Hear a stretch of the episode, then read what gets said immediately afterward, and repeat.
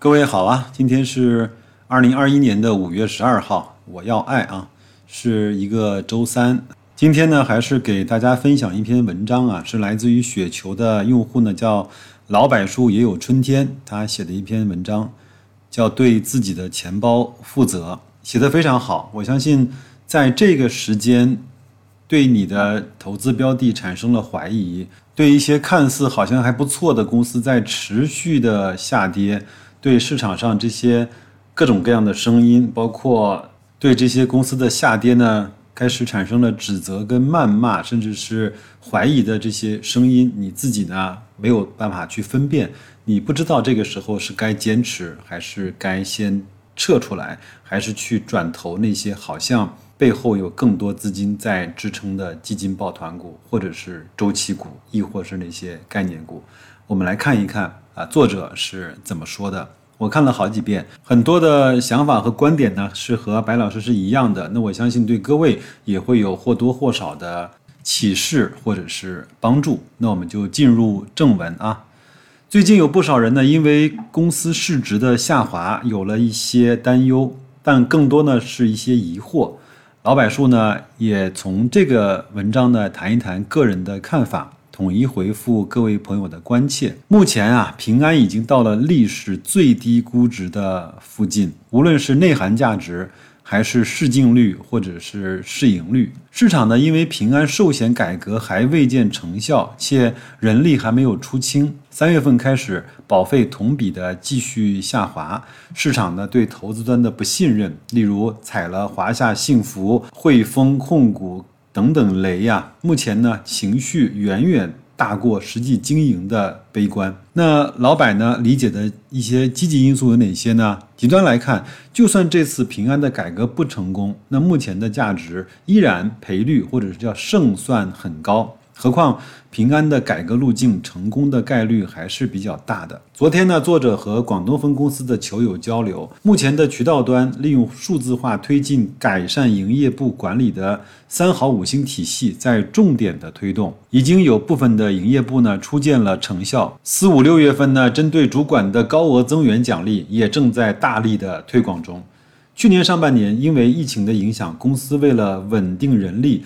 对代理人进行了扶持，因此呢，去年上半年的保单的水分是比较高的，今年会更加的实在一些。一者呢是公司仍然坚决在出清低效人力，一季度代理人人均新业务的价值已经超过了一九年，但这还远远的不够。二者产品端加持去改善，都需要代理人有一定的适应过程。平安呢，目前在做的是国内保险行业。或者是金融的这些集团的，是独一无二的事情。先不说是否对标联合健康，我不知道谁对联合健康有一点点的了解啊？我在节目信息区放两张图，是联合健康的一些介绍啊。那我稍微给大家呢稍微分享一下，联合健康呢是一家成立在一九七几年的。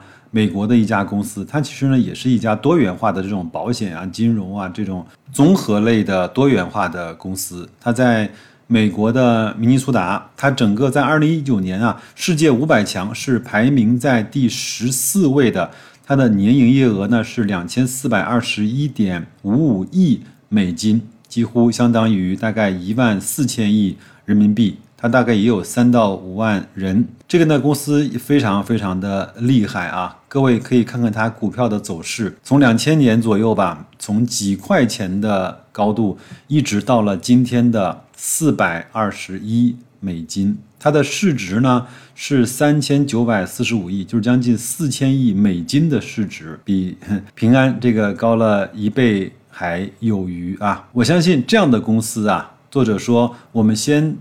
不讲它是否去对标它，那只需要呢推动它的改革到了五成的进度，就已经在国内市场呢进行降维打击了。更何况之前不改革的平安都是毫无争议的第一。投资保险除了要看市场的空间和格局之外呢，还要看竞争对手和态势。目前老的几家、新的几家，可以说都和平安不在一个重量级。况且平安呢是最透明的信息呢是对称的，对股东呢，至少在保险公司里面是最为坦诚的。这个呢，我我别的我不敢说，就是这么大一个平安的这个整个的综合的集团，它能够在一月份。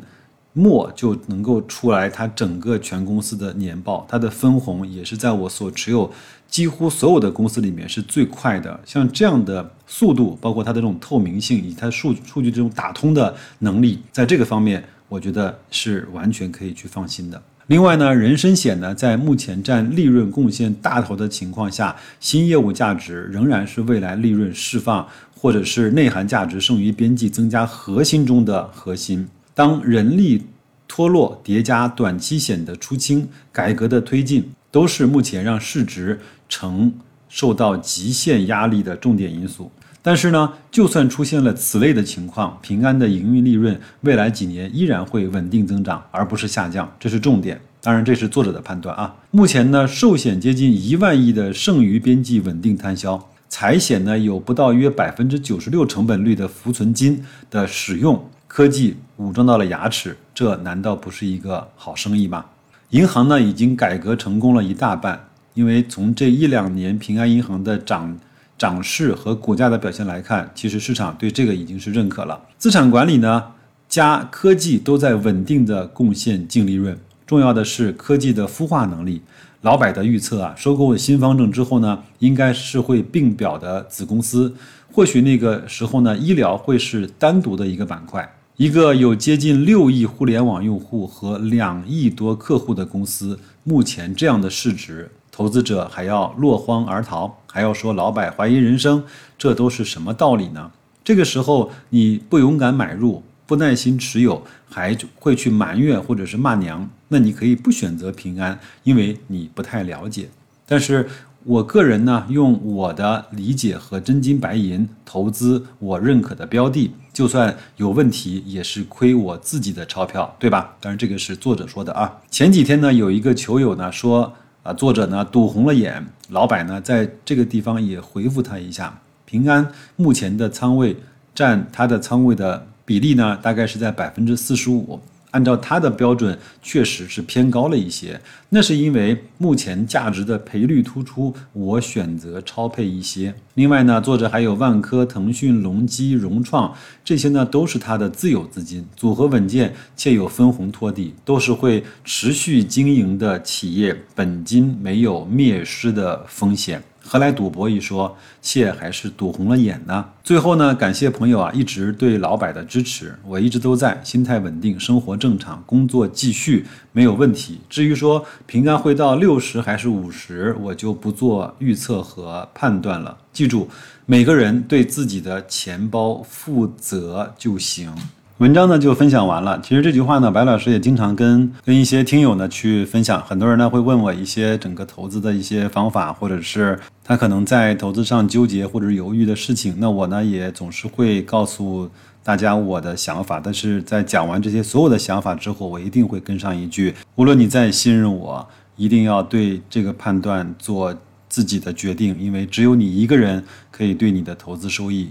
和你的本金去负责。那白老师呢，也是随着平安的股价的下跌啊，也一直在各个我的计划的区间呢去买买买。七十五买过，七十三买过，七十一买过，六十九，昨天也买了一些。那我呢，如果常规的跌幅，我就买个五百股；如果跌的凶一些，当天我就买个一千股。那如果它跌到了六十五块，甚至到六十块这个区间，白老师呢会选择买的更多一些。